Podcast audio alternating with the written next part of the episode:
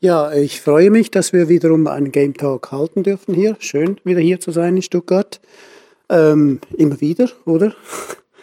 ähm, wir haben äh, Bilal Spieb eingeladen. Er ist äh, ein Entwickler von Brainseed Factory in Bonn und er hat seit äh, vielen Jahren in der Softwareentwicklung gearbeitet. 17 äh, Jahre hast du gesagt. Äh, und vor vielleicht sechs Jahren habt ihr dann äh, ein, eine Firma gegründet und seid selbstständig in die Game-Entwicklung gegangen. Ähm, der, der Typo Man ist das erste größere Spiel äh, und ähm, es ist äh, doch ein rechter Erfolg geworden.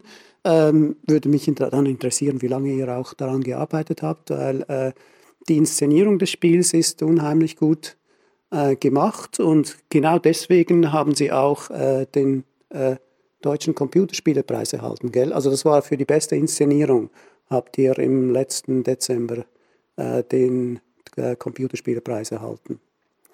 Ähm, ich habe das Spiel zum ersten Mal äh, am Indicate Festival gesehen in Los Angeles und wusste eigentlich gar nicht, dass das äh, von einem deutschen Entwickler ist. Ich habe das dort gespielt, also die, die Vorversion, oder? Bevor es rausgekommen ist. Und habe mich sehr gefreut eigentlich darüber, weil äh, ähm, wir kommen, also der René und ich und der Hannes natürlich sowieso, äh, wir kommen halt aus der digitalen Literatur äh, also man heute elektronische Literatur nennt und haben uns äh, schon fast 20 Jahre mit äh, eben Buchstaben und Spielen und, äh, und so weiter beschäftigt. Und äh, wir fanden das natürlich absolut toll. Eine gewisse Nähe auch zu äh, den Sachen, äh, die wir eigentlich kennen. Nur, ähm, denke ich, ist, ist, äh, geht ihr einen Schritt weiter, weil ihr da eigentlich der Sprache oder den Worten eine Handlungswirksamkeit gibt. Also klingt jetzt äh, komisch, aber es ist so, Sprache hat normalerweise keine Handlungswirksamkeit. Äh, nicht mal bei den Politikern, oder? Äh, und, und, und hier hat äh, Sprache Handlungswirksamkeit und das gibt es eben sehr selten, auch in den Videogames. Also es gibt so zwei, drei Beispiele, äh, ähm, aber äh, eigentlich sind zu wenige Referenzen da, um zu sagen, ah, da ist auch ein Genre oder so entstanden. deswegen finden wir das besonders toll, dass wir dich heute hier haben. Danke.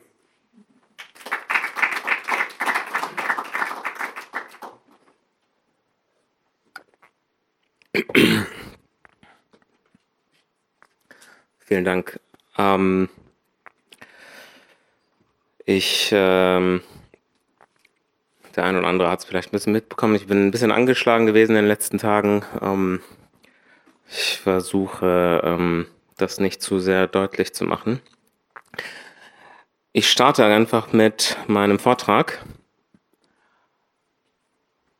Ich freue mich auch unheimlich hier zu sein, um ähm, auch zum ersten Mal jetzt ausführlich über unser Spiel zu berichten. Ähm, zum ersten Mal, obwohl es schon seit einem Jahr eigentlich schon veröffentlicht worden ist. Ähm, aber eigentlich ist es bis vor wenigen Wochen noch nicht fertig gewesen. Das, ähm, dazu aber später mal mehr. Also bei diesem Vortrag geht es um unser Indie-Spiel Typo Man, um die Entwicklungsstadien. Ähm, und wie gesagt, das ist das erste Mal, dass ich so ausführlich von A bis Z so darüber berichte. Ähm, aber vielleicht bevor ich damit anfange, erzähle ich noch mal ein bisschen was über mich und meine Herkunft, weil ähm, das hat ja sehr stark eigentlich auch unser Projekt äh, geprägt. Ich heiße Bilal Spieb, bin 37 Jahre alt und bin ähm, Gründer und Inhaber der Spieleschmiede, die sich hinter Typoman verbirgt.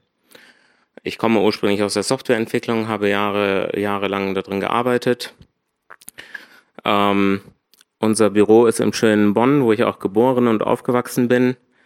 Ähm, ich war zwar zwischenzeitlich in Berlin, München und anderen Städten, aber letzten Endes hat, bin ich doch wieder hier gelandet, wo auch meine Eltern seit eh und je leben. Und wenn man sich das Bild anschaut, dann äh, fragt man sich bestimmt, warum sollte man da auch wegziehen wollen. ähm, ja, hinten sieht man die, äh, die Kulisse des, des Siebengebirges. Da sind auch, glaube ich, die zwei einzigen hohen Gebäude dort, nämlich der Posttower und der Lange Eugen.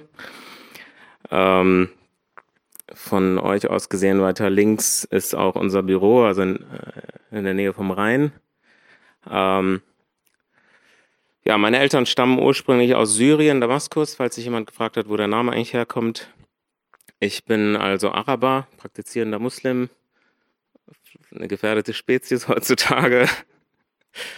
ähm, ja, und ich bin aber auch leidenschaftlicher Zocker, eigentlich seitdem es ähm, PCs gibt und äh, die erste Konsole, das ist hier das, was wir, äh, womit wir angefangen haben zu zocken, nämlich das, der Atari 2600. Ähm, und da ist ein PC IBM XT, keine Ahnung. Ähm, ich habe meine Kindheit ein bisschen damit verbracht, diese Dinge auch auseinanderzubauen und mich damit zu beschäftigen und damit herumzuspielen. Die Spiele damals haben auch so ein bisschen meinen Werdegang geprägt. Die waren nämlich sehr, sehr simpel gehalten.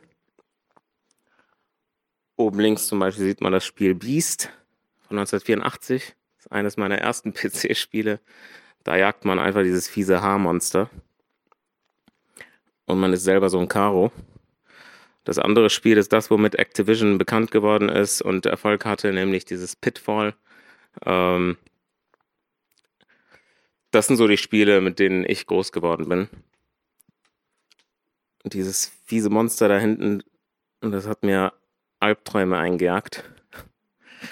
ähm, Rescue on Fractals, das ist, glaube ich, das erste Spiel auch von Lucas Arts, beziehungsweise damals Lucas Film.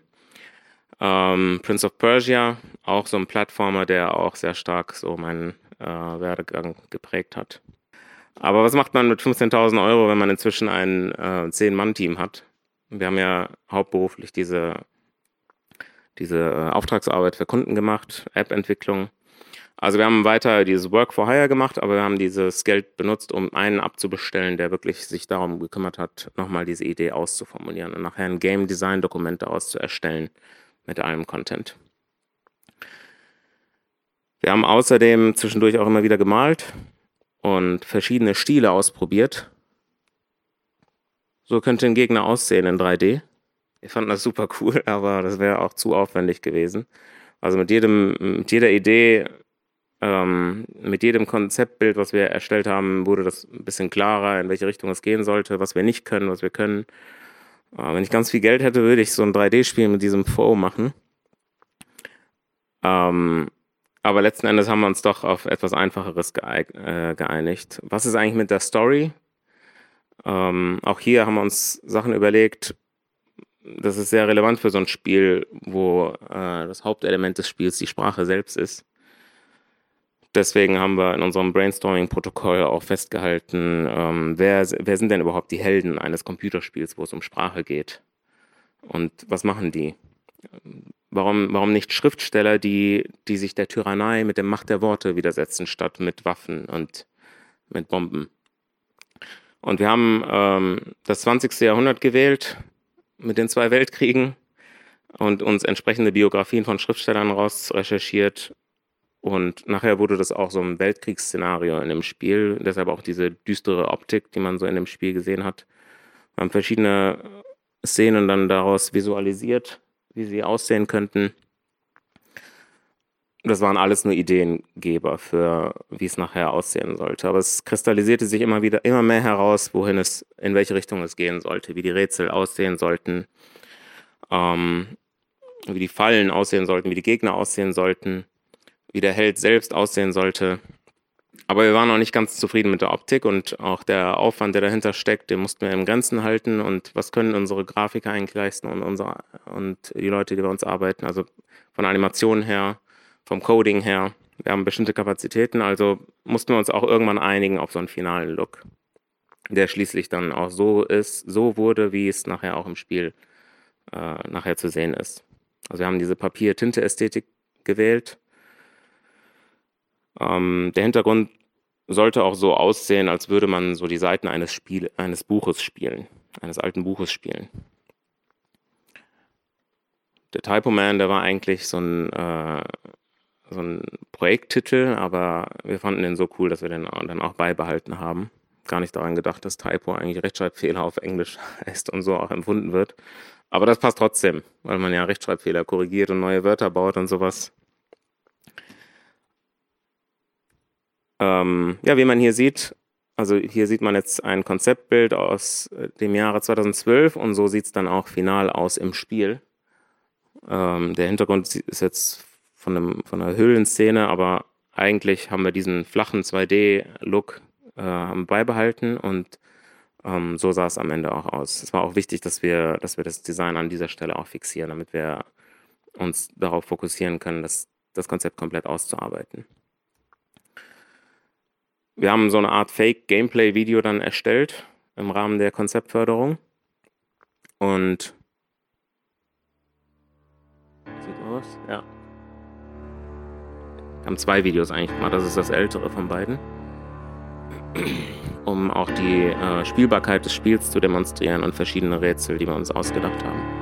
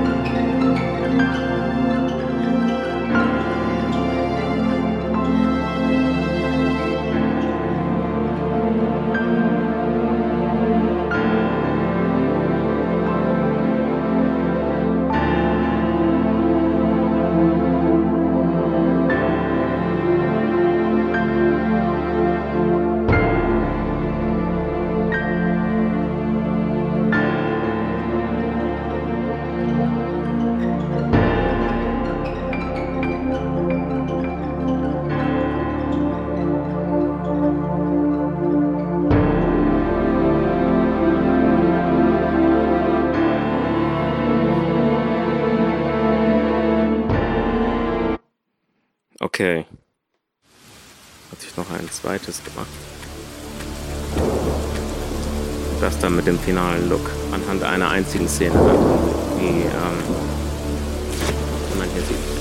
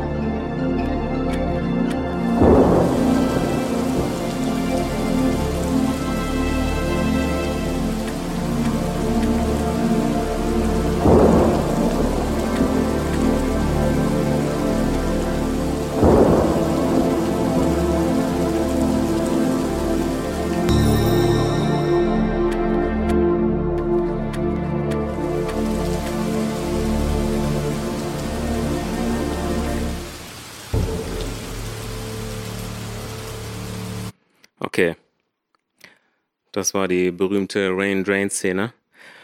Ähm, und so wie man das da auch im Video gesehen hat, so ist es auch am Ende dann im Spiel implementiert worden. Aber was nun? Nachdem wir jetzt die, das Konzept ausgearbeitet haben, ging, wie geht es jetzt weiter? Wir waren immer noch mit unserem Alltagsgeschäft beschäftigt, aber wollten gerne an, eigentlich an diesem Spiel jetzt weiterarbeiten, wofür wir jetzt das Konzept ausgearbeitet haben. Nächste Station wäre jetzt mit der Film- und Medienstiftung die Prototypenförderung. Aber zum einen dauert das, bis man den, der Antrag ist ein bisschen aufwendiger, das Ergebnis braucht Monate und das gibt es auch, glaube ich, nur an zwei oder drei Mal äh, Terminen im Jahr. Ähm, also sind wir einfach auf, auf verschiedenen Messen gegangen, zum Beispiel Gamescom und GDC hat sich angeboten, weil das bei uns auch um die Ecke ist. Wir haben mit verschiedenen Publishern gesprochen. Ähm, bei, auf der GDC bin ich zufällig an dem Stand vorbeigekommen, wo, wo da auch stand Wii U, Unity und Indie wollten die, ähm, also die, Nintendo wollte so ein bisschen mehr auf die Indies zugehen, was die, äh, die unabhängigen Spieleentwickler, die sie in der Vergangenheit etwas vernachlässigt hatten. Dann bin ich dort an den Stand einfach gegangen, habe eine Visitenkarte hingelegt auch gezeigt, was wir da bis, bis dato produziert haben. Diese zwei Videos, Konzeptbilder und so weiter, fanden die cool, aber der Typ, der da stand, der konnte sowas nicht entscheiden, hat also mein Anliegen nochmal weitergeleitet. Also bin ich noch nach Hause gegangen und so richtig ist noch nichts passiert. Aber der Nintendo-Typ hat sich dann tatsächlich gemeldet und wollte auch Details wissen, hat sich auch mit, den, mit dem Konzept nochmal auseinandergesetzt. Ähm, an irgendeinem Punkt aber konnte ich ihm nicht viel mehr sagen. Wir haben zwar das Konzept ausgearbeitet, aber es war noch nicht ausreichend für so ein komplettes Spiel. Und dann habe ich ihm gesagt, ich melde mich wieder, wenn ich einen Prototypen habe. Dann können wir nochmal reden. Bis dato war es ja nur äh, Video, Bildmaterial und Text. Wir hatten was jetzt in der Hand, aber das passte nicht so richtig zum Portfolio von der Firma, die wir gegründet haben, mit der wir in erster Linie so Auftragsarbeit gemacht haben. Also gründete ich dann die Brainseed Factory äh, 2013. Der Name Brainseed, der klang cool, der äh, heißt ja übersetzt Hirnsamen und zwar wichtig, dass wir für etwas stehen, was so außergewöhnlich ist, was zum Denken anreizt. Ähm, also für außergewöhnliche Software und Spiele im Allgemeinen. Wir hatten keine andere Wahl, als zu warten, bis dann ähm, der Termin dann kam, wo wir dann das, die, die, das Konzept eingereicht haben, um diesmal aber wirklich eine Prototypenförderung zu bekommen. Da haben wir aber auch gesagt, ey, wir wollen diesmal 60.000 Euro. Also wir brauchten jetzt ähm, Material für den Antrag. Wir müssen denen natürlich auch zeigen, was wir als Ziel uns gesetzt haben, wofür wir das Geld ausgeben möchten. Und dann haben wir uns überlegt, was, was können wir jetzt machen, um daraus wirklich einen genialen Puzzle-Plattformer zu machen. Auf Basis unseres Game Design Dokuments, das wir erstellt haben, wo die Story jetzt äh, verfasst worden ist, die Spielmechaniken, die wir uns überlegt haben, ein paar äh, interessante ähm, Puzzle-Szenen und Fallen. Ähm, jetzt wollten wir aber so einen Prototypen haben. Eigentlich ist Prototyp der falsche Ausdruck. Eigentlich ist es ein Vertical Slice oder so eine Demo-Version, wo man wirklich ein paar Minuten des Spiels als Ausschnitt dann äh, spielbar hat. Und es musste etwas sehr Überzeugendes sein, damit wir noch, noch mal zu den Publishern gehen können, damit wir noch mal zu Nintendo gehen können und den anderen, die daran interessiert waren. Aber das war gar nicht so einfach, weil dieses Spielkonzept hat bisher keiner so umgesetzt. Also konnte man auch nicht irgendwo Ideen klauen.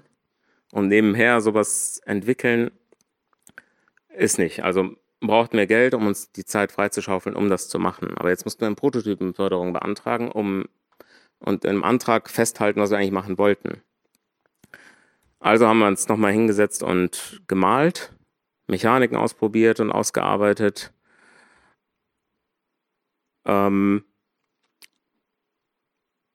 es musste ja am Ende so, eine, so ein drei bis fünf Stunden Spiel sein, also haben wir nochmal äh, selber investiert, um, um Ideen auszuarbeiten, äh, mit der Zeit kamen im gemeinsamen Brainstorming auch sehr geniale Rätsel zusammen, zum Beispiel diese Part, was sich umdreht und zu einer Trap wird. Ähm, man kann sie aber, wenn man den Buchstaben S anwendet, mit Strap festbinden. Also Wortspiele, die, wo man wirklich um die Ecke denken muss, damit man überhaupt darauf kommt. Das ist gar nicht so trivial. Dass man überhaupt auf ein Wort kommt wie Part, was sich um die eigene Achse dreht und dann zu einem Wort wird wie Trap und dich dann äh, umbringt und du dann mit einem Buchstaben, das du auch irgendwo da finden musst, mit S äh, dingfest machen kannst, das braucht einfach Zeit. So sah es dann ungefähr aus, äh, wenn wir konzipiert haben.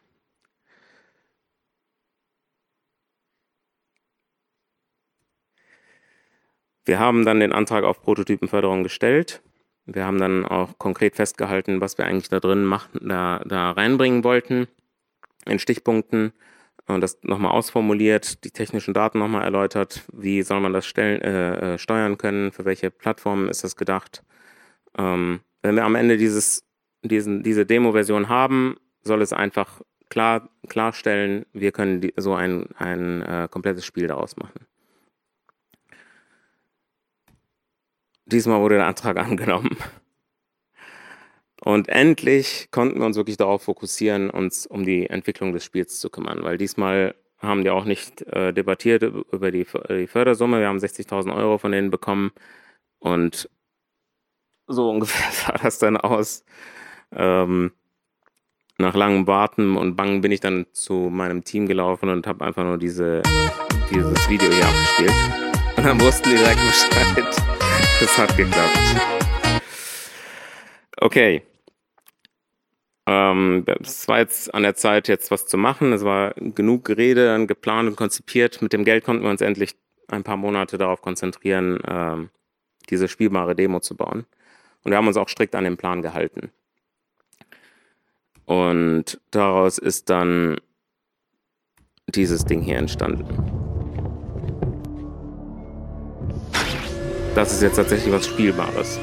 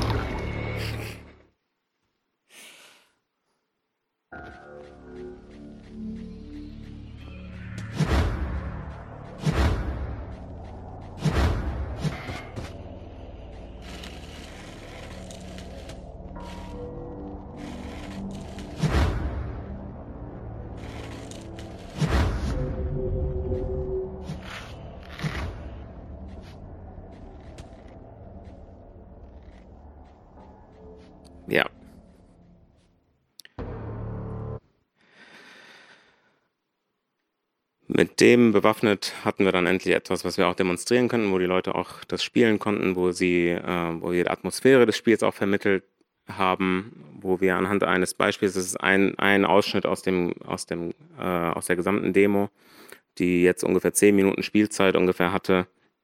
Äh, mit dem konnten wir jetzt ähm, auch nochmal auf Publisher zugehen und äh, haben dann auch auf der Gamescom im Rahmen des Indie Mega Booth das Spiel ausgestellt. Und das war für uns auch so ein Schlüsselmoment, weil ähm, auf einmal haben wir mit Presse geredet und die Leute, die, die wir später auch unser Spiel lassen, äh, spielen lassen wollten, haben das Spiel äh, vor uns gespielt. Wir wurden interviewt, es gab einen großen Andrang da und das Feedback von der Presse, die auch an unserem Stand war und sich das angeschaut habe, nachher über den, über den Titel geschrieben habe, war auch sehr begeistert, weil es eben ein, ein sehr einzigartiger, einzigartiges Konzept war, was, was, ähm, was man bis jetzt auch so nicht gesehen hat. Und auch die Stimmung des Spiels kam sehr gut an. Also wir haben sehr viel positives Feedback daraus bekommen. Ähm, wir haben sogar es geschafft, bei der PlayStation Official Magazine einen Zweiseiter zu bekommen, wo was uns auch natürlich total stolz drauf gemacht hat. Und dementsprechend waren wir dann auch glücklich. Also das Ergebnis war, wir hatten viel Presse, wir hatten einen, am Ende auch einen Publisher-Deal gehabt mit dem deutschen Publisher Head Up Games, der uns auch die nötige Weiterfinanzierung äh, gewährleistet hat. Aber das Wichtigste für uns war, dass wir uns jetzt, dass wir noch weiter daran arbeiten konnten. Und so haben wir dann mit dem Geld, was wir als Vorschuss vom Publisher bekommen haben, äh, an der finalen Version weitergearbeitet. Und wir haben Gespräche geführt mit den First Parties, nämlich Nintendo, äh, Microsoft und, und, Play und Sony. Äh, das war sehr positiv, aber auch immer noch nichts Konkretes, bis dann äh, Anfang 2015 dann ein Deal mit Nintendo zustande kam, ähm, wo die sich auch um die Restfinanzierung des Projekts gekümmert haben. Und dafür dann der Release auf der Wii U als erstes kommt und dann auch exklusiv für sechs Monate dann auch läuft. Wir waren uns zwar am Anfang unsicher, weil Nintendo war jetzt nicht so bekannt als Plattform für Indie-Spiele, aber die haben deutlich gemacht, dass die da offensiv rangehen wollten. Und da, das haben die auch nachher gezeigt. Wir waren nachher mit dem Spiel mit Nintendo immer am Nintendo-Stand vertreten. Die haben äh, sehr viel Zeit und ähm, Marketing investiert, um, um den Titel bekannt zu machen. Ja, ähm, im Endeffekt konnten wir uns die Zeit nehmen und aus dem ursprünglichen Konzept dann diese finale, ausgereifte Version machen. so sah es am Ende dann auch aus. Das sind Ausschnitte und Szenen, die aus dem finalen Spiel auch, im finalen Spiel auch zu sehen sind.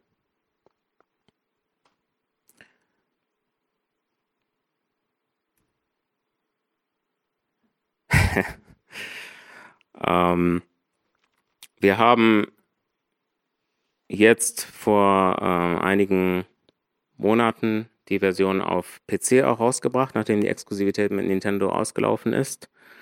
Äh, es ist jetzt noch nicht so der finanzielle Erfolg, weil wir immer noch mehr investiert haben, als was rausgekommen ist.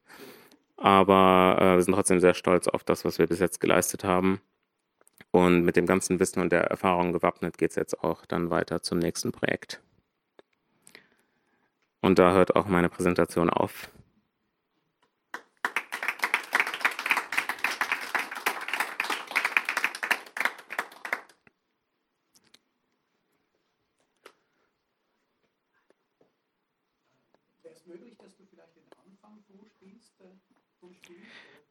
Äh, ja.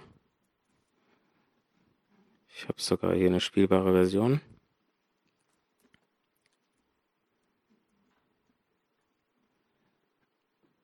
Aber ich glaube, ich muss kurz hier was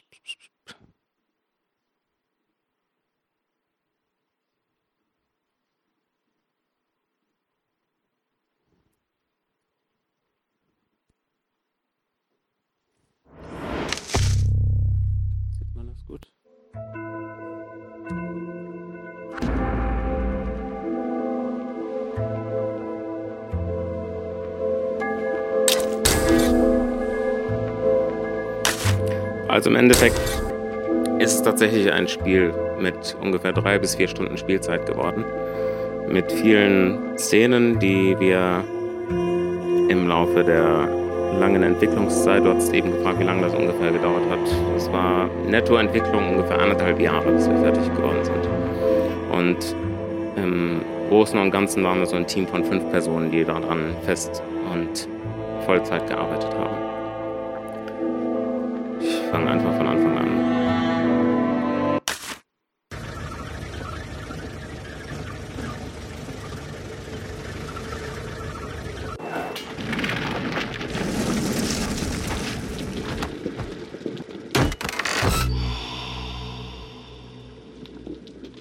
Man fängt als Buchstabe O an und rollt durch die Gegend. Also das erste Level ist der Prolog, wo wir äh, bisschen eine Einführung in das Spiel geben wollen. Weil es gibt eigentlich nichts Schwereres, als jemanden in ein komplett neuartiges Spiel und Konzept einzuführen. Deswegen sind am Anfang die Bewegungen, die man machen kann, auch sehr eingeschränkt. Man rollt eigentlich nur durch die Gegend. Jetzt kann man ein bisschen hopsen, aber mehr auch nicht.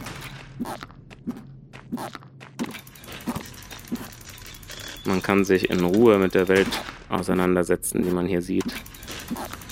Eine Plattform, die aus den Buchstaben Plattform steht und entsprechend die Funktion auch ausführt. Und der Held, der sich langsam aus den Buchstaben zusammensetzt. Jetzt kann ich schon springen.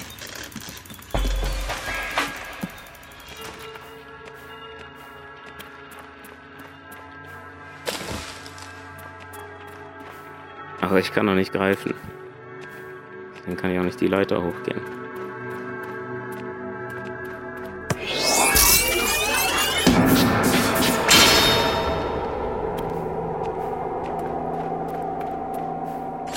Jetzt geht's.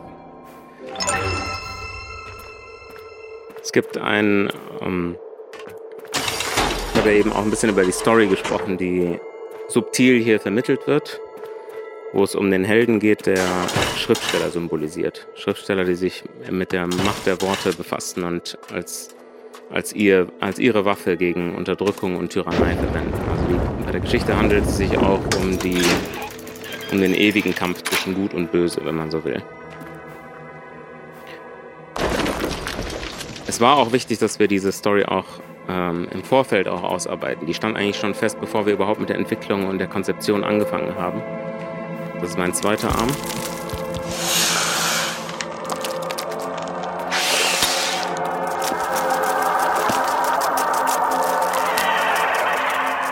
weil das auch Grundlage für uns war, überhaupt die Grafik und die Animationen auszubauen.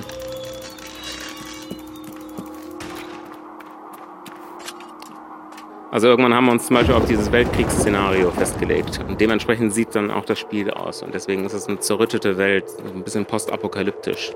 So sehen auch die Gegner aus. Dieses Doom-Monster hier vom Himmel heruntergeflogen wie eine Bombe, die abgeworfen wurde.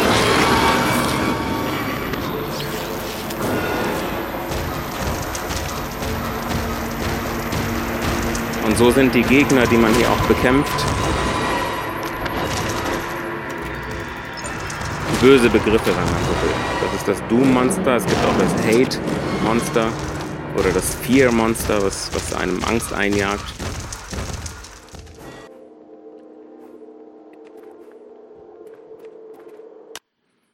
Okay, ich nehme mal ein, eine andere Szene.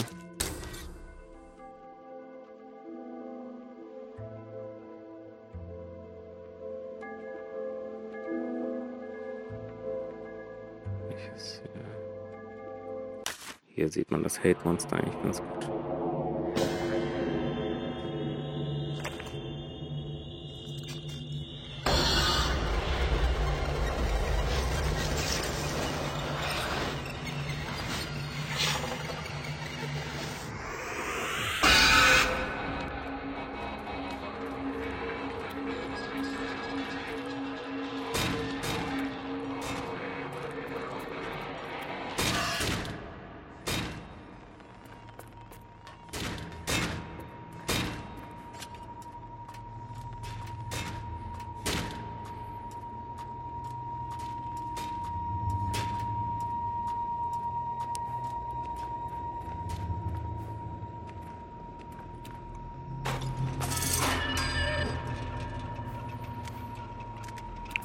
Ja, im Prinzip geht es jetzt immer so weiter. Worträtsel, Gegner aus Buchstaben. Und so entwickelt sich auch die Geschichte. Gerne.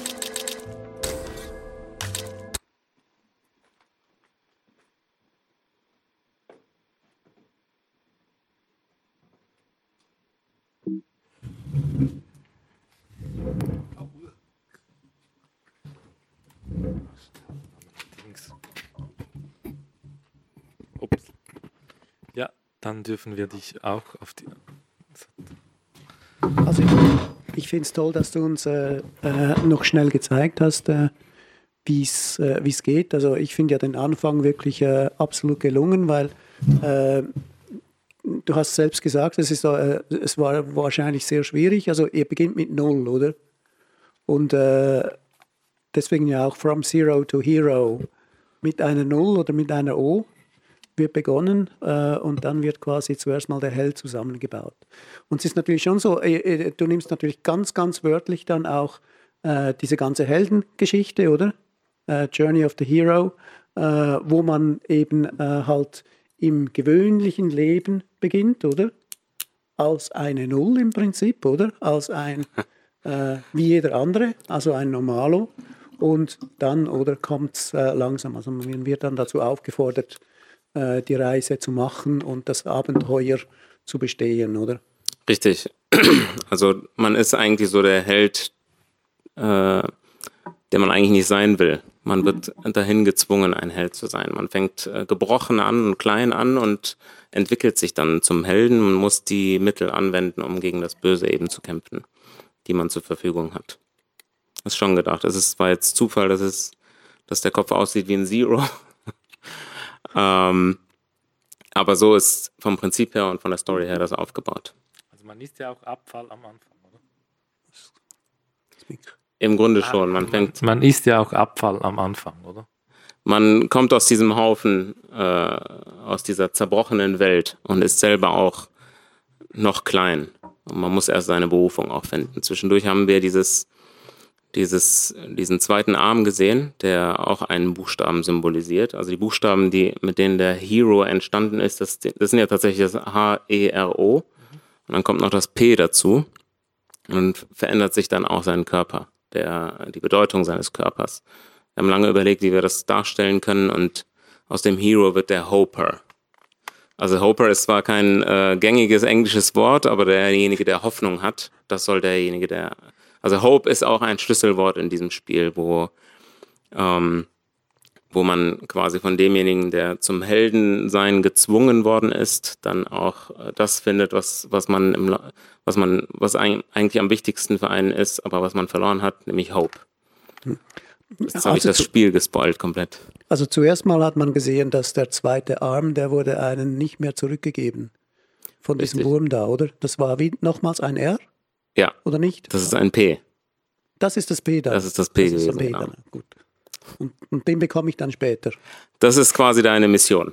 Du, äh, also du, du willst jetzt keine Prinzessin retten, sondern deinen zweiten Arm finden, der dich dann auch vollständig macht. Muss ich sagen, das ist das Einzige, was ich dann nicht kapiert habe, weil ich habe das ebenfalls als R gelesen äh, und habe dann gedacht, ja, zweiter R. Eigentlich sieht man das sehr ist das- deutlich, aber ich glaube, weil die Auflösung von dem, von dem Bildschirm sehr niedrig ist, Ich habe ihm, ich Ja. hab's Schwierig zu sehen. symbolisch verstanden. Für mich war es ein Schlüssel. Ja, viele, viele sahen auch einen Schlüssel da drin, aber am Ende wird das schon sehr deutlich gezeigt, dass es ein Buchstabe ist. Und ähm, ich will jetzt nicht vorwegnehmen, was am Ende passiert. Aber das ist, das ist das Schlüsselwort, was eigentlich im Spiel ähm, fehlt. Deswegen auch diese triste, traurige Welt und am Ende ähm, ist das Ziel eben die Hoffnung.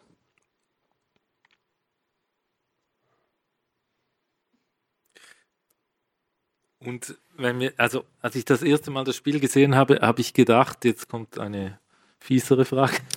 ähm, zehn Jahre früher hättet ihr ein Flash-Game gemacht damit? Oder nicht? Also ich finde, ich, ich möchte nicht das Spiel abwerten, nur äh, habe ich zuerst gemeint, es sei, äh, es kommt eher aus einer Flash-Ecke, oder? Aber das hast du ja aufgezeigt, das ist überhaupt nicht der Fall, oder? Nee, eigentlich nicht. Ich war auch nie äh, so in Flash drin. Ich war eher so im Smartphone, Tablet. Ja, ja. Und das Hey, war das sogar ursprünglich angedacht, dass es erstmal so als Spiel für, für die mobile Welt kommt. Ja, aber Ja, also gar nicht für diese Browser-Umgebung. nee, nee. Aber im Laufe der Ausarbeitung des Konzepts haben wir uns relativ schnell darauf geeinigt, dass es eigentlich ein Konsolenspiel ist. Für so Core-Spieler auch. Ja. Nicht Casual-Spieler, die zwischendurch das Ding aufmachen und spielen, sondern welche, die ähm, Fans von diesem Genre auch sind, also von diesem Puzzle. Und warum habt ihr euch für Core-Spieler entschieden? Also zum Beispiel bei Nintendo, seid, also für sie war klar, dass es ein Core-Spiel für Core-Spieler ist. Ja, im Grunde schon. Ähm, mh, es, ich weiß nicht, wie, wie klar die Grenzen zwischen dem Casual und dem Core eigentlich ist bei sowas. Äh, aber unser Anspruch war schon, dass wir auch, auch die, das, die Core-Spieler, die, die sowas ähm, für die, wo es sehr anspruchsvoll ist, ähm, dass wir die auch bedienen. Also wenn, wenn man das Spiel selber spielt, ist es nicht natürlich nicht so einfach, wie es er jetzt gezeigt hat. Es braucht schon, also es ist so wirklich, wie du gesagt hast, eine Mischung zwischen Plattformer und Puzzle, oder? Obwohl das Puzzle sich dann ja auf einmal in einem ganz anderen äh, Umfeld bewegt, als man das normalerweise hat, oder? Mhm. Du auch schon davon darüber geredet hast, weil man ist auf einmal mit einer anderen Ebene konfrontiert. Diese äh, man kann ja auch so sagen, ein bisschen, wo du herkommst, ist ja mehr die, die Programmierungsseite. Und in der Programmierungsseite ist es eben nicht so, wie du vorher gesagt hast. Da haben Wörter halt Macht, oder? Weil sie die Ausführung sind von dem, was man tut. Und das passiert ja hier auch, oder? Hier gibt es den Moment, wo aus den Wörtern wieder ähm, ja, etwas entsteht und wo, wo sie wieder, eben wie du es genannt hast, wirkungsmächtig, Wirksamkeit. Wirksamkeit, Handlungswirksamkeit. han ja. handlungswirksam sind, oder? Und nicht einfach nur so Wörter. Vielleicht kennt jemand Scribblenauts. Unbedingt mal ausprobieren. Das ist eine, äh, es passt eben auch zu euch ein bisschen. Ich werde nachher fragen, was dein Verhältnis zu Scribblenauts ist. Scribblenauts sollte man sich unbedingt ausprobieren. Gibt es auch als ursprünglich für Nintendo. Und äh, das sind so eine normale Welt und man kann rechts oben draufklicken und man kann Sachen erschaffen. Man kann zum Beispiel Teufel reinschreiben, dann entsteht ein Teufel. Dann kann man äh, Gott reinschreiben und dann fangen die zwei an zu kämpfen. Wenn man zwei Teufel macht, dann gewinnen die Teufel. Seltsamerweise. Wie ist das Verhältnis zu Scribblenauts bei euch? Ich weiß jetzt nicht mehr genau, wann die herausgekommen sind. Aha, ich glaube, das, das, war jetzt nicht die Inspiration für nein, das nein, Spiel. Das, das mir, das, also mir ist schon klar, dass es. Es ist auch nicht das gleiche Prinzip. Genau, also aber es hat auch damit zu tun, dass Wörter ja wieder was sind und ja. nicht nur so, wie soll man sagen, Werbebotschaft, die was ja. anderes versteckt. Ähm, ja, im Laufe der, der Zeit, wo das Spiel auch bekannter worden ist, sagte man uns dann quasi, dass unser Spiel so ähnlich, so, so eine Mischung aus, aus dem Spiel Limbo und Scribblenauts ah, ist.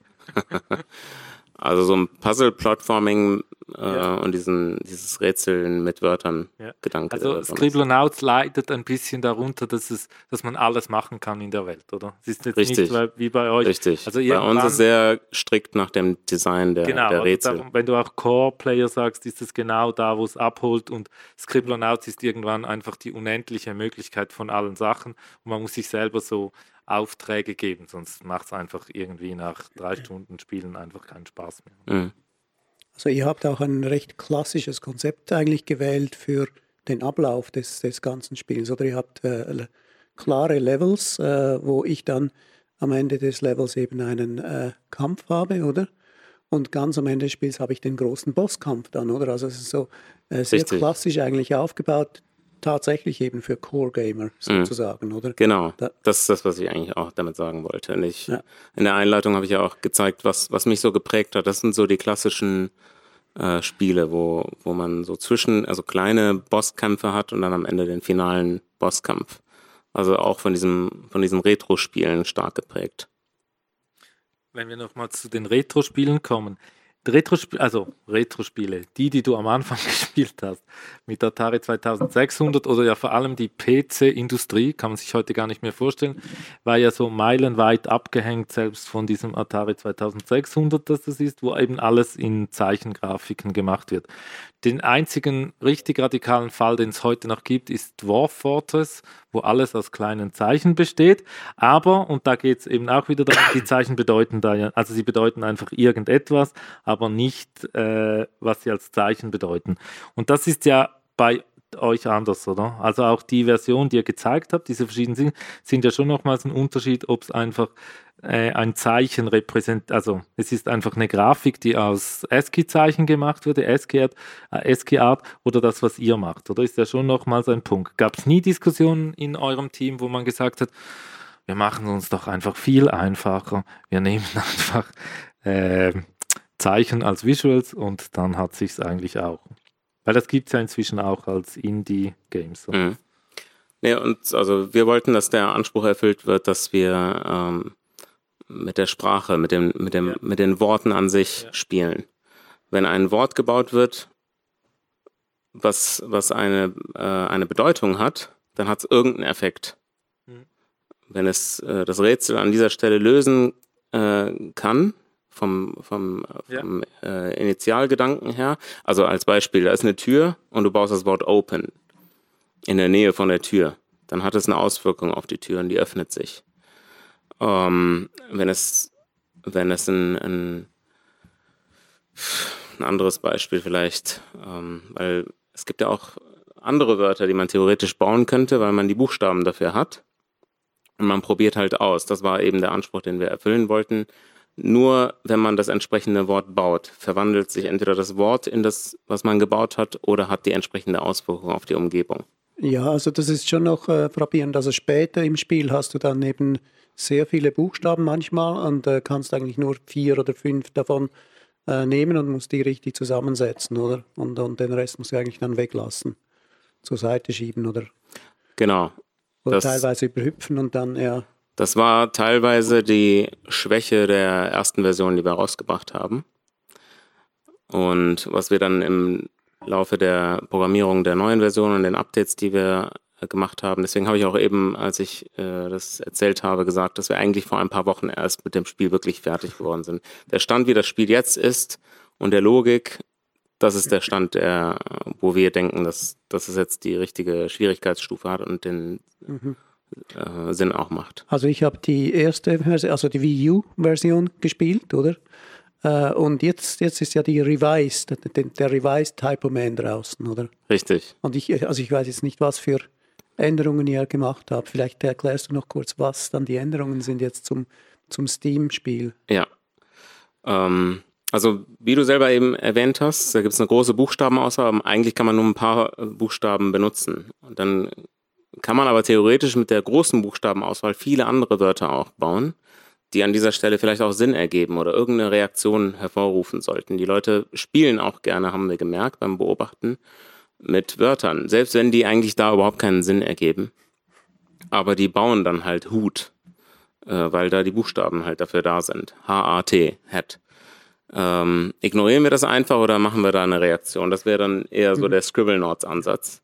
Wir als Game Designer haben dann nachgeforscht und alle Kombinationen rausgesucht, die möglich sind, dann entsprechend äh, die Reaktion ähm, in der Umwelt des Spielers dann auch eingebaut. Das heißt, wenn man Head baut, kriegt man tatsächlich einen Hut. Äh, wenn man eine Tür öffnen möchte, aber nicht Open baut, sondern weil das eine Tür ist, die nach unten runter geht, macht man Down. Dann geht das, dann geht das runter mit Down. Und man kann das Wort Down bauen, dann muss es eine entsprechende Reaktion geben. Wenn eine Plattform hoch soll und ich mache Lift oder Rise oder Arise oder Up, einfach nur Up, UP, dann soll das alles gehen. Und das ist das, was wir in der Revised Edition dann auch äh, umgesetzt haben. Also ein bisschen doch Lukas-Film. Weil in Lukas, also muss man vielleicht noch erklären, in den ersten Lukas-Filmen Adventures, für was sie bekannt wurden, war, man konnte so Sätze zusammenbauen oder? Man konnte zuerst ein Verb nehmen, also zum Beispiel open und dann door. Und dann konnte man das zusammenklicken, also so ein bisschen Valenzgrammatik oder? Man hat also zweistellig und so. Und das war recht und wie du jetzt erzählt, tönst recht nach Lukas-Film, also einfach nach was in eurem System als Lukas-Film funktioniert. Die für ein bisschen ist das also die wirksam, wie heißt es? Sorry wirkt, dein, dein Wort war wirksam, Wirksamkeit. Wirksamkeit ist ja ein bisschen die Magie, oder? Die zurückkommt in eurem Spiel. Also das finde ich ist ja das äh, auch dieses Krasse, das dann über wo man ein Medium hat, das wieder etwas bewirkt und nicht nur einfach im Medium selbst, also wo man so ein bisschen rausgeworfen wird.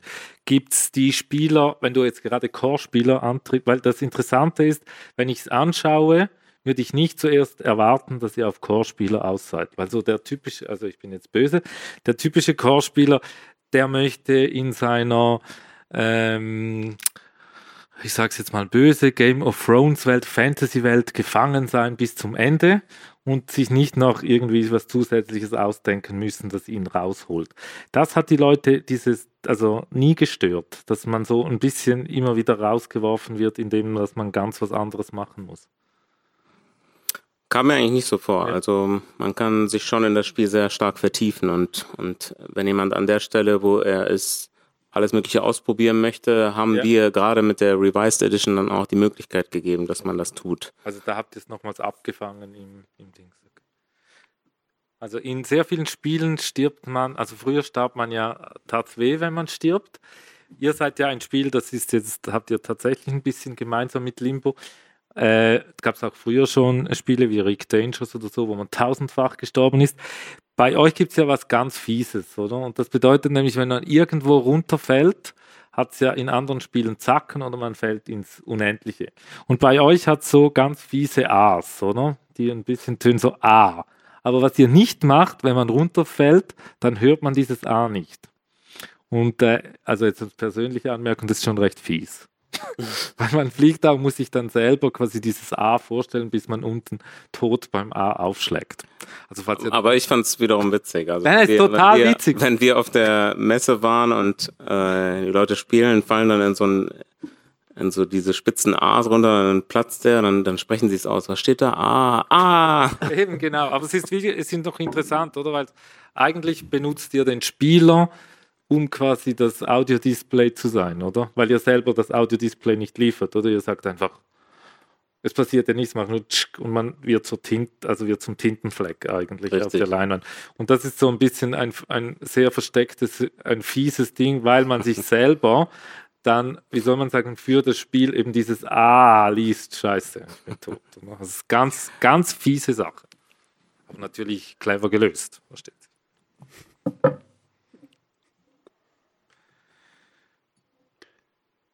Ja, es gibt äh, im Verlauf des Spiels auch äh, noch weitere Mechaniken, oder? Also äh, ich kann ja beispielsweise, wenn ich sagen darf, man kann ja den Helden schützen, oder?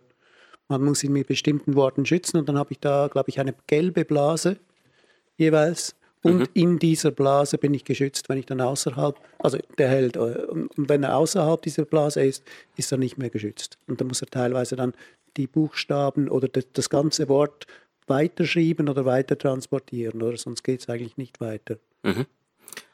Diese Worte sind, wie gesagt, das ist ja so ein Spiel, wo auch dieser ewige Kampf zwischen Gut und Böse aufgegriffen wird.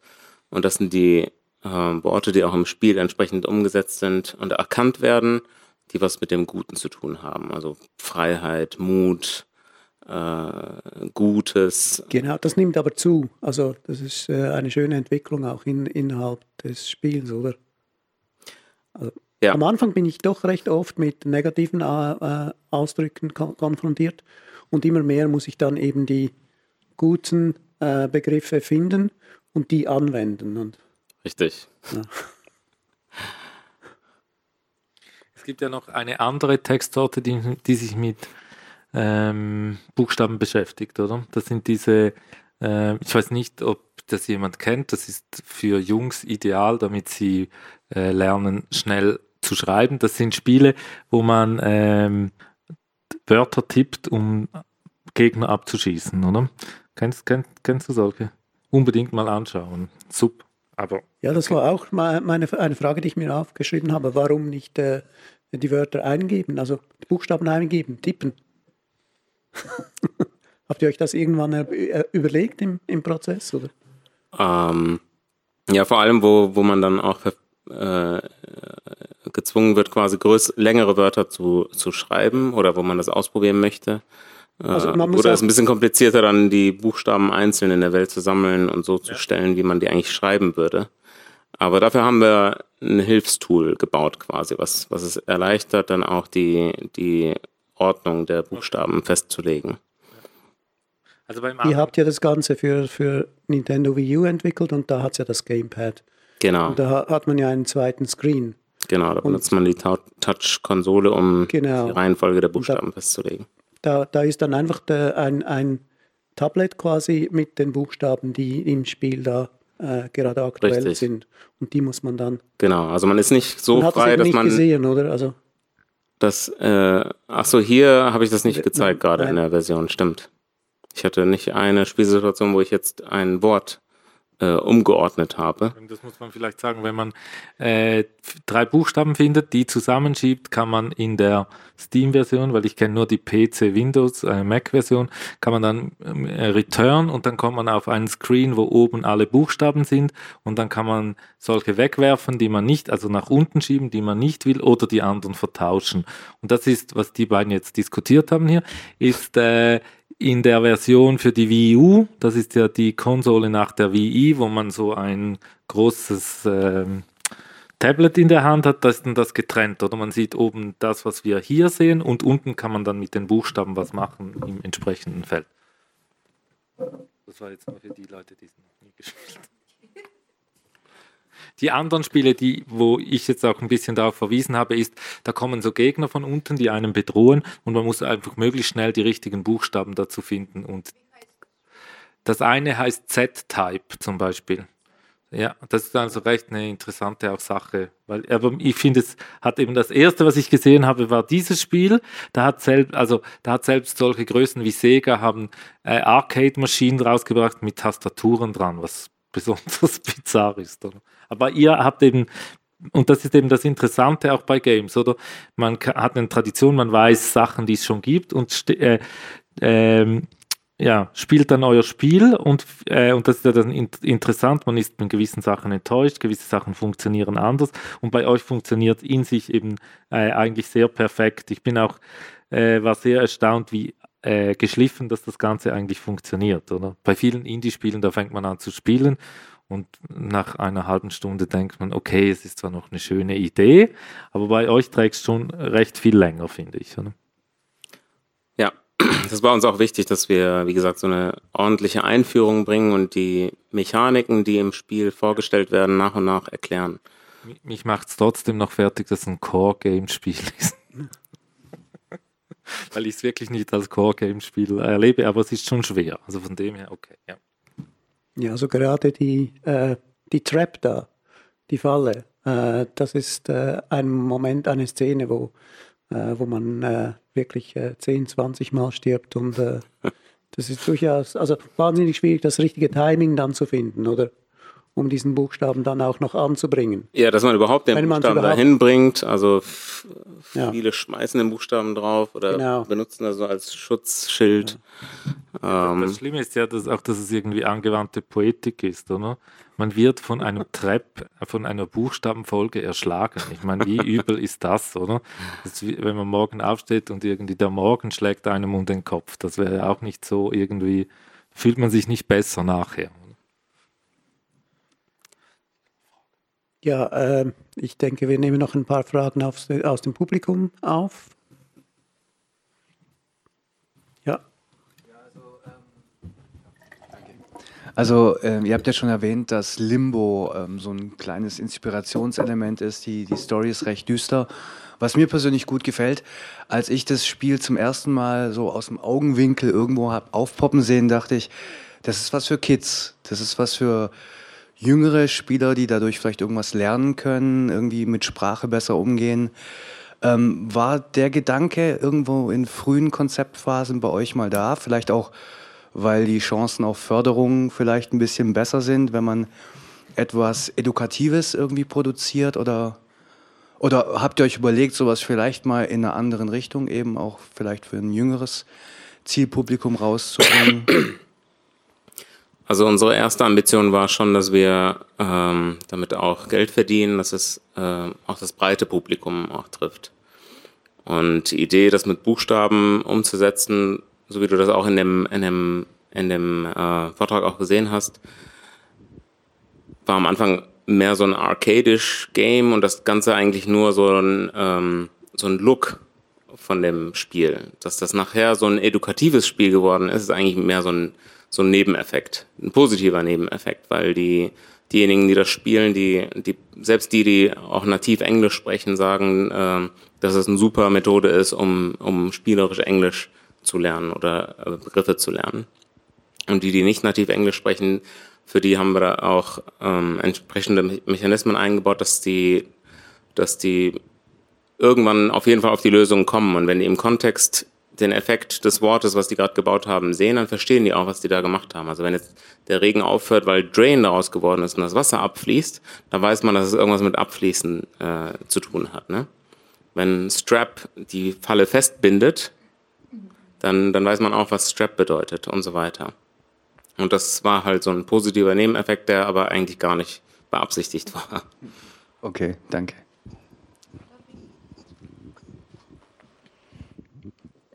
Danke für deinen tollen Vortrag. Dankeschön. Äh, ich habe jetzt, ja, du hast jetzt, ich habe einen Kommentar gehabt und ich wusste nicht, wie kann ich die Frage formulieren. Aber du hast jetzt die beantworten.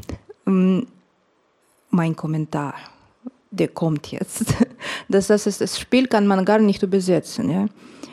Richtig. Äh, ja, so alle Spiele, die ich kenne oder so ja, die kommen zu meine, ich kaufe das für meine Kinder, die sind auf Deutsch übersetzt, ja schon. Hier ähm, kann man nur auf Englisch spielen und jetzt verstehe ich auch, dass das kann so spielen, wie du jetzt erzählst und dann macht das auch, wenn Englisch nicht deine Sprache ist, dann macht das Spielzeit länger.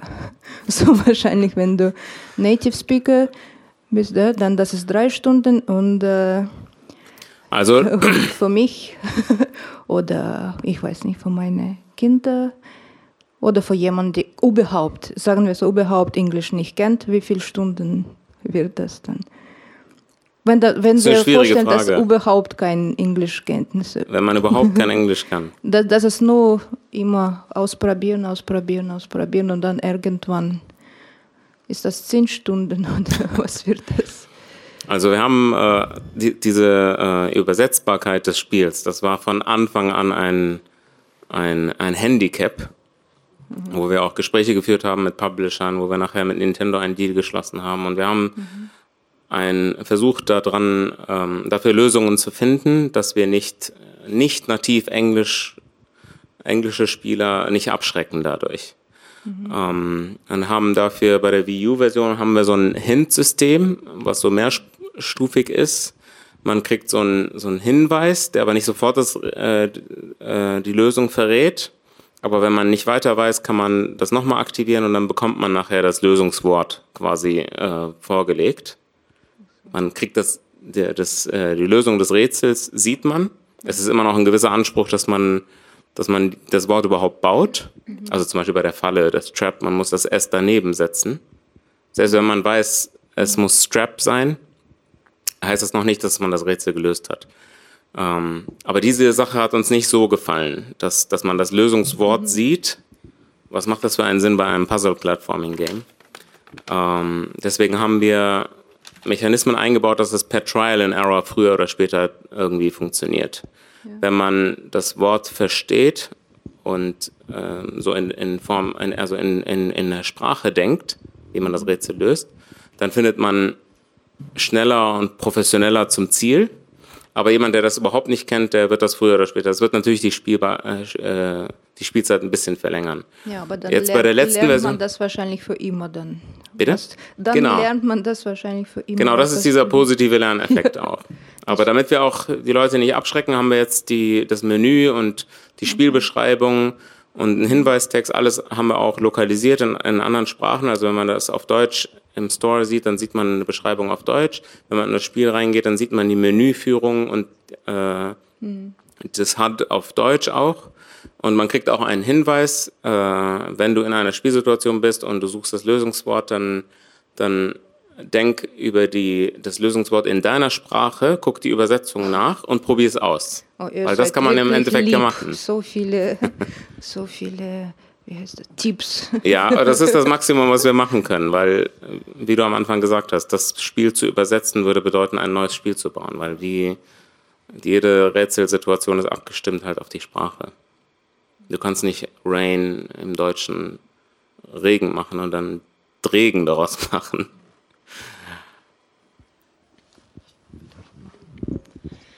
Ja, ich habe mich gefragt, inwieweit vielleicht der familiäre oder biografische Hintergrund eingeflossen ist. Du bist zwar in Deutschland geboren, aber deine Eltern, ich weiß nicht, ob die aus Syrien gekommen sind und Sprache vielleicht auch als Türöffner in einem anderen Land, einer anderen Kultur. Es war eine andere Form von Inspiration von meinen Eltern, die aber auch so ein bisschen unbewusst geschehen ist. Mein Vater selber ist Schriftsteller auch. Und er ist zwar hier als Student in jungen Jahren hergekommen, aber irgendwann wurde es ein Daueraufenthalt, weil er als Journalist und Schriftsteller auch viel über das Regime dort geschrieben hat. Ähm, damals die, äh, der Vater des jetzigen Präsidenten, also es war auch schon damals die, die Assad-Familie, die regiert hat, die auch ähm,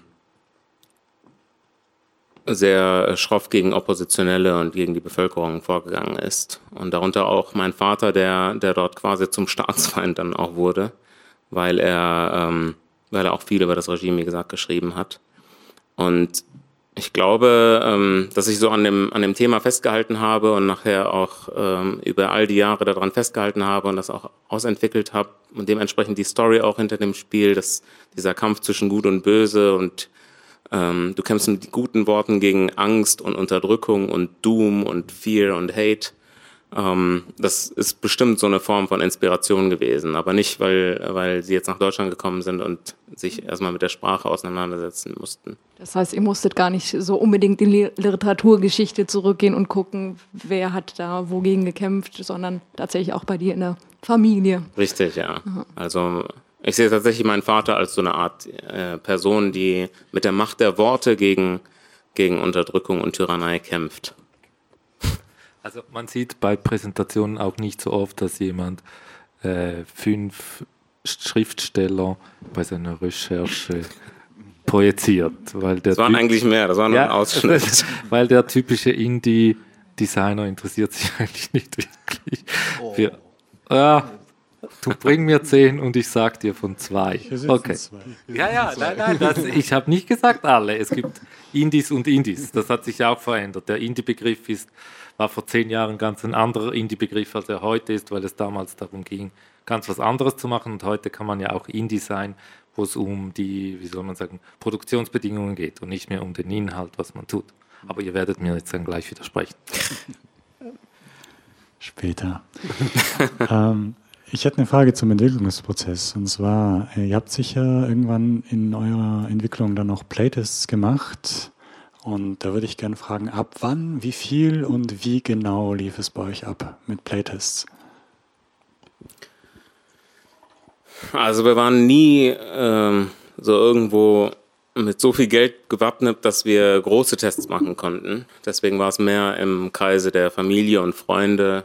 Ähm, wir haben nie äh, jetzt das Spiel rausgegeben und gesagt, ey, gebt uns nochmal Feedback und sagt uns, wie findet ihr das, sondern haben immer im, im, erstmal im Rahmen des Teams aus den vielen Vorschlägen, die kamen, also das Spiel ist nachher jetzt mit Puzzles ausgestattet und, und Sp- Spielszenen, die vielleicht drei bis fünf Stunden Spielzeit oder sowas generieren. Aber das, was wir uns alles ausgedacht haben, ist wesentlich mehr. Ähm, das Spiel playtesten zu lassen, um nachher zu entscheiden, was rein und was rauskommt, ist schwierig, weil gerade bei so einer Art Spiel muss man das selber designen, soweit wie es geht. Deswegen haben wir mit dem tatsächlichen Playtesten eigentlich bis zum Ende gewartet, wo wir das dann auch an, an einen externen Dienstleister gegeben haben und ähm, also jemand, der das Spiel auch noch nie gesehen hat, sollte das spielen und uns Feedback geben. Wie kam er voran? Gab es irgendwo Situationen, wo er komplett stecken geblieben ist, wo es nicht ging? Darauf basierend haben wir dann auch das ein oder andere Rätsel entweder total erleicht, äh, leichter gemacht oder komplett rausgeschmissen und dafür etwas anderes genommen. Aber das passierte, also das ganze Playtesten passierte eigentlich mehr kurz vor dem Release, kann man sagen. Danke. Also man kann schon sagen, die John Romero-Methode. Er hat letztens in einem Vortrag zum Schrecken aller Leute im Publikum erzählt, dass man sein Spiel nie auswärts zum Playtesten geben sollte. Da saßen alle Leute da und es war ja so das Gegenteil von, wie man es tun sollte. Ähm, ich würde noch mal gerne eine Frage stellen im Anschluss an dem, was äh, René vorher gesagt hat. Da hast du nicht geantwortet. Äh, und zwar äh, die Geschichte, dass tatsächlich ja der, das Coden oder Codeschreiben äh, eurem Spiel relativ nahe ist und auch sozusagen dem Computer ja äh, sehr nahe steht, der eigentlich auch ein Textmedium ist, weil er auf Sprache basiert, äh, Programmcode ist. Du bist Programmierer. War das für dich äh, eine Geschichte oder war es eher dieses biografische, schriftstellerische? Ich selber habe nie so richtig die Analogie zwischen dem Coding, also der tatsächlichen Programmierung des Spiels und nachher dem Inhalt des Spiels so gesehen. Eigentlich eher weniger. Aber dass Worte, die man im Spiel baut, irgendeinen Effekt haben, ähnlich wie bei der Programmierung jetzt auch, wenn man, ähm, wenn man Sachen codet, das ergibt, hat, hat sich so einfach ergeben. Das war jetzt nicht eine Inspirationsquelle oder sowas. Und zwar Also wichtiger, vor zehn Jahren der Netzkunst wäre das ja der absolute Hit gewesen. Da war das ja so das Ding. Ja. Nee, für mich war es wichtig, dass es eine, eine, eine Story gibt, die, die als Grundlage halt für das Design und nachher für die, für die Puzzle und die Mechaniken halt gilt. Ähm, und da haben wir eigentlich, bevor wir die erste Zeile Code geschrieben haben, haben wir schon eigentlich alles schon festgelegt, wie es nachher aussehen soll und wie es nachher umgesetzt wird. Vielleicht war das auch äh, mit ein Grund dafür, dass wir uns danach auch strikt danach gehalten haben, was wir vorher theoretisch aufgeschrieben haben. Weil eben das ist ja schon erstaunlich, oder? Viele Teams kommen ja irgendwann vom Weg ab. Also das heißt, sie haben irgendwie eine interessante Idee und die wird dann so lange verfolgt, bis es harzig wird und dann schwenkt man wieder auf die, wir machen das, was am einfachsten ist, oder? Und das ist bei euch ja nicht passiert, oder? Nee, Und das ist vermutlich genau, weil du, wie du vorher gesagt hast, weil ihr einen Plan hattet vorher und nicht einfach bottom-up was gemacht habt, oder? aber um ein Haar wären wir auch so geendet, weil das, das war wir, meine Frage ganz, ganz vorher, weil ich mir eben gab es diesen Moment, oder? Weil, ja.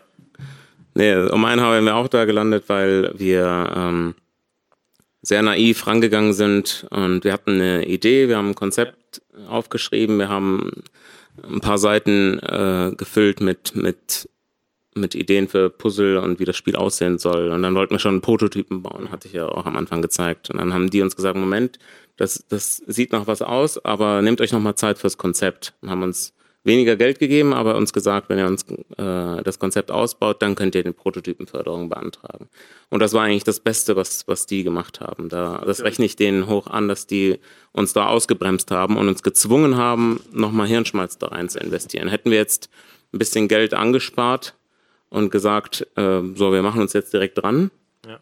aber hätten nicht diese, diese äh, diese Grundlage in Form eines kompletten Game Design Dokuments, was wir bis dahin dann ausgearbeitet haben, bevor wir den ersten Prototypen gebaut haben. Also für einmal hat eine Organisation euch zurückgehalten und weitergebracht. Ne? Meistens wird das ja gerade von jungen Unternehmern so äh, nicht geschätzt, weil sie einen zurückhalten. Nee, ich, ich, äh, ich rechne das denen hoch an, dass die da mitgedacht haben und uns als äh, Naivlinge da ausgebremst haben. Und im Nachhinein macht das auch total Sinn. Ja, Sie haben sozusagen als Producer gewirkt für euch, oder? In dem Moment. Also mindestens so äh, in dem Moment, äh, wo Sie eingegriffen haben. Ja, eigentlich dieser Schlüsselmoment, wo wir ja. gesagt haben, wir wollen jetzt den Prototypen angehen, wir wollen eine Demo-Version erzeugen, äh, wo die gesagt haben, nee, macht euch erstmal Gedanken über das Konzept. Es hat sich jetzt über Jahre gezogen und wir haben 2000 ich glaube Ende 2011 wo ist die Idee eigentlich entstanden. Ne? Wir haben fast Ende 2015 veröffentlicht. Ähm, uns war wichtig, dass wir uns mehr darauf fokussieren konnten und deswegen hatten wir es eilig. Aber das wäre nicht der, der gute Weg fürs Spiel nachher gewesen. Wie macht ihr es jetzt das nächste Mal? jetzt haben wir einen Sack voll Erfahrung und ähm, würden aber auch uns auf jeden Fall viel, viel Zeit nehmen für die Pre-Production-Phase, wo wir, bevor wir anfangen, wirklich umzusetzen, Dinge ausprobieren und das Konzept ausarbeiten, eine Grundlage haben für die Ästhetik des Spiels, für die Hintergrundgeschichte, bevor wir tatsächlich dann mit der Programmierung loslegen. Und sind da auch Finanzen vorhanden, dass man das dann so machen kann jetzt? Also du hast gesagt, dass es war ja offensichtlich schon ein Erfolg, mindestens äh, ähm, bei den Medien auch, oder? Würde ich mal sagen. Ähm, war es auch ein finanzieller Erfolg? Noch nicht. Der einen dann auch weiterbringt? Noch nicht. Wir haben erst vor kurzem auf der zweiten Plattform veröffentlicht und äh, uns stehen noch jetzt die Veröffentlichungen auf Xbox und PlayStation bevor. Die kommen noch. Die kommen noch, genau. Wir finalisieren gerade die Versionen, dass wir das noch ja. ähm, noch vor dem Jahresende jetzt einreichen, dass es Anfang des nächsten Jahres irgendwann herauskommt.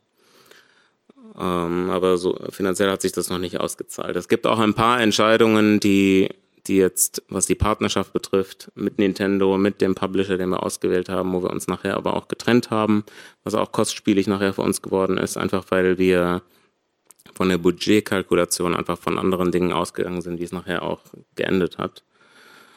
Ähm,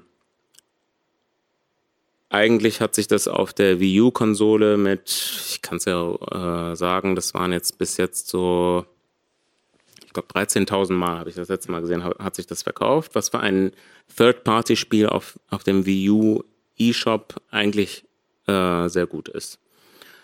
Aber die, der Anteil, der uns dann zugeflossen ist, der reicht noch nicht aus, um die, um die Kosten, die wir hatten, zu decken. Und dann äh, kam es eben zu diesem Disput, wer eigentlich für die zusätzlichen Kosten, die entstanden sind, aufkommt, weil es sind zusätzliche Kosten entstanden. Wir sind ursprünglich in der Prämisse ausgegangen, dass wir nicht auf, auf Wii U ähm, veröffentlichen, sondern erstmal auf PC. Das hat den Budgetrahmen deutlich gesprengt. Nintendo hat zwar finanziert, das dürfen wir ähm, offiziell jetzt eigentlich nicht sagen, aber das war jetzt auch nicht so, dass, dass, die, äh, dass wir uns darauf stützen konnten. Ähm, trotzdem war das Budget, wie gesagt, wesentlich höher. Wir ähm, haben, wenn ich jetzt so rückblickend gucke, einige Entscheidungen hätten wir anders treffen können, dann wäre es äh, wesentlich besser für uns gewesen. Aber ich bin noch guter Dinge. Noch eine letzte Frage. Wir haben ein Team, das macht im, das hat auch einen Preis gewonnen. Äh, wer kriegt den Preis, wenn ihr Preisgelder kriegt, wer kriegt das Preisgeld bei euch?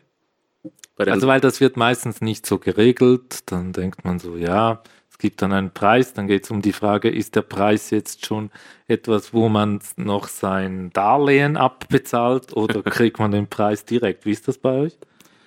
Also bei dem deutschen Computerspielepreis, ja. das war ein, äh, bei der besten Inszenierung ging es um eine, äh, der Preis ist auf 35.000 Euro ja. dotiert.